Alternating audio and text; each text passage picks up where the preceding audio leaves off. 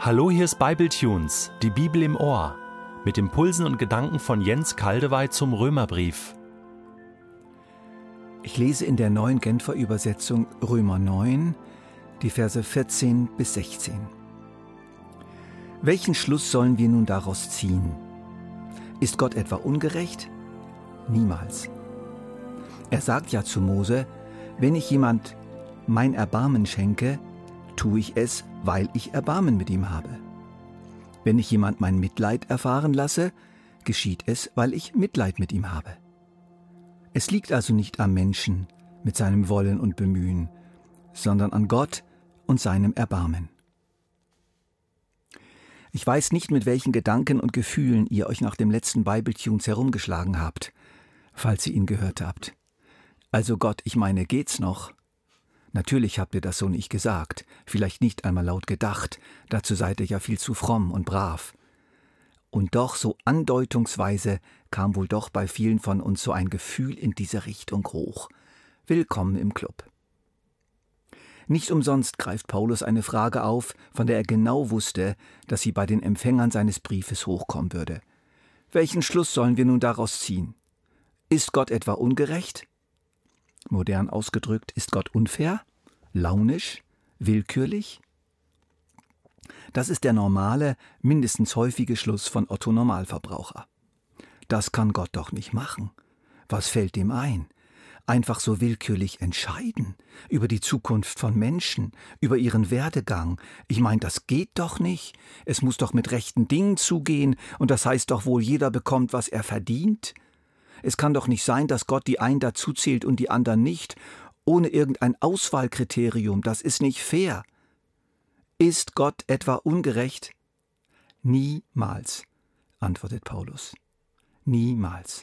Nein, auf gar keinen Fall. Das könnt ihr vergessen. Schlagt euch das aus dem Kopf. Ganz sicher nicht. Wir sollten uns diese einfache und klare Antwort von diesem großen Mann Gottes gefallen lassen. Niemals. Manchmal sehe ich Mütter oder Väter mit ihren Kindern diskutieren oder auch mich selbst mit meinen Enkeln, weil die Kinder ein einfaches Nein, ein sinnvolles Nein, ein gutes Nein quittieren mit Nörgeln und Widerstand und Fragereien, warum nicht, das ist ungerecht und der Timon darf das doch auch. Und das ist manchmal nicht einfach für die Eltern. Da wünscht man sich doch, gerade weil man die Kinder gern hat, auch mal, dass ein einfaches, klares Nein akzeptiert und nicht hinterfragt wird. Natürlich, Kinder sind so. Und natürlich, Menschen sind so. Aber warum? Ich meine, weil wir immer noch mit dem alten Virus eines abgründigen Misstrauens infiziert sind. Wir trauen Gott einfach nicht. Wenn er sich zu viel Freiheiten herausnimmt, macht uns das Angst. Wir könnten ja dabei zu kurz kommen. Unsere Ansprüche könnten ja nicht erfüllt werden. Ich persönlich glaube tatsächlich, dass wir keinen buddhistischen Gott haben mit totaler und lächelnder Gleichmütigkeit, sondern einen Gott der Beziehung und einen Gott, der leidet. Ein Gott, der sich zwar nicht davon abhängig macht, wie wir reagieren, der aber sehr wohl darüber betrübt ist, wenn wir Misstrauen hegen gegenüber dem, was er in seiner unendlichen Weisheit und Liebe und Freiheit beschließt. Akzeptieren wir doch dieses Niemals von Paulus von ganzem Herzen weil Gott Gott ist.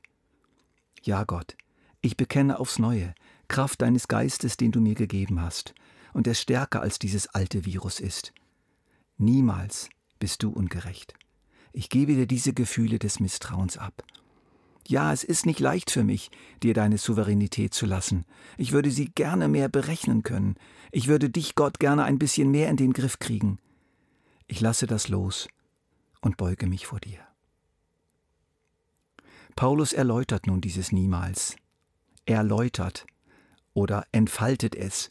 Ich musste darüber nachdenken, welches Wort ich hier verwende. Erläutern, entfalten schien mir passend, weil Paulus das niemals nicht begründet, nicht erklärt, weil er Gott nicht verteidigt, so nach dem Motto, Okay, nachdem ich niemals gesagt habe, will ich euch jetzt doch erklären, welche Gründe Gott genau für seine Entscheidung hatte, damit ihr zufrieden seid und es nicht allzu schwer habt mit Gott. Nein, im Gegenteil. Paulus setzt noch ein drauf. Er sagt ja zu Mose, wenn ich jemand mein Erbarmen schenke, tue ich es, weil ich Erbarmen mit ihm habe.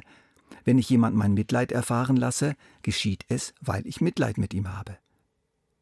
Hier wird nur ein Grund genannt, und der liegt eben nicht im Menschen, der liegt in Gott selbst. Er schenkt jemand Erbarmen, weil er Erbarmen mit ihm hat, oder Mitleid, weil er Mitleid mit ihm hat. Warum er Erbarmen oder hat oder Mitleid, wird nicht gesagt. Eben offensichtlich nicht deshalb, weil der eine würdiger wäre als der andere oder lauter oder länger rufen würde oder charakterlich eine bessere Prognose hätte oder ein größeres Opfer gebracht hätte oder aus frommem Elternhaus käme oder irgendetwas. Vergiss es. Es gibt keine für den Menschen nachvollziehbare Gründe. Paulus sagt knapp dazu, es liegt also nicht am Menschen mit seinem Wollen und Bemühen, sondern an Gott und seinem Erbarmen. Im griechischen Grundtext ist das noch knapper. So nun nicht am Wollenden noch am Laufenden, sondern am sich erbarmenden Gott.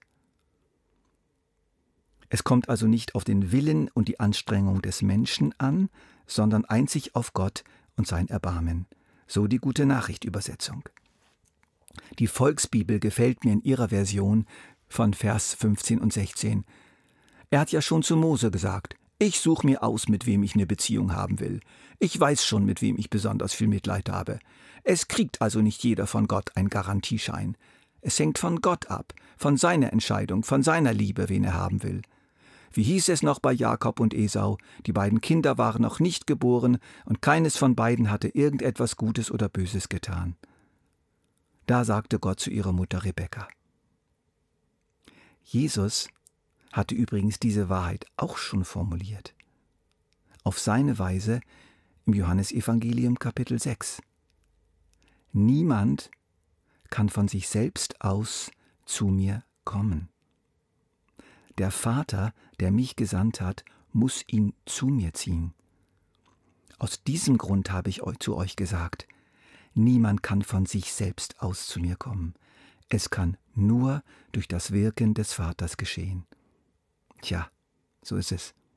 Sonst wäre die Gnade nämlich nicht Gnade und Gott nicht Gott. Gott ist frei.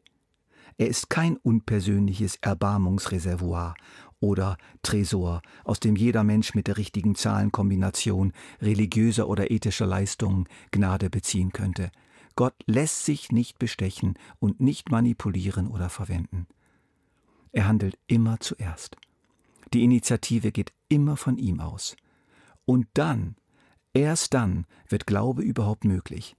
Glaube als Antwort auf das freie, voraussetzungslose Gnadenangebot Gottes. Allenfalls dürfen wir sagen, dass die frei auswählende große Gnade Gottes eine Antwort auf den erbarmungswürdigen Zustand der ganzen Menschheit ist, aber niemals eine Antwort auf irgendeinen besonderen Vorzug irgendeines Menschen.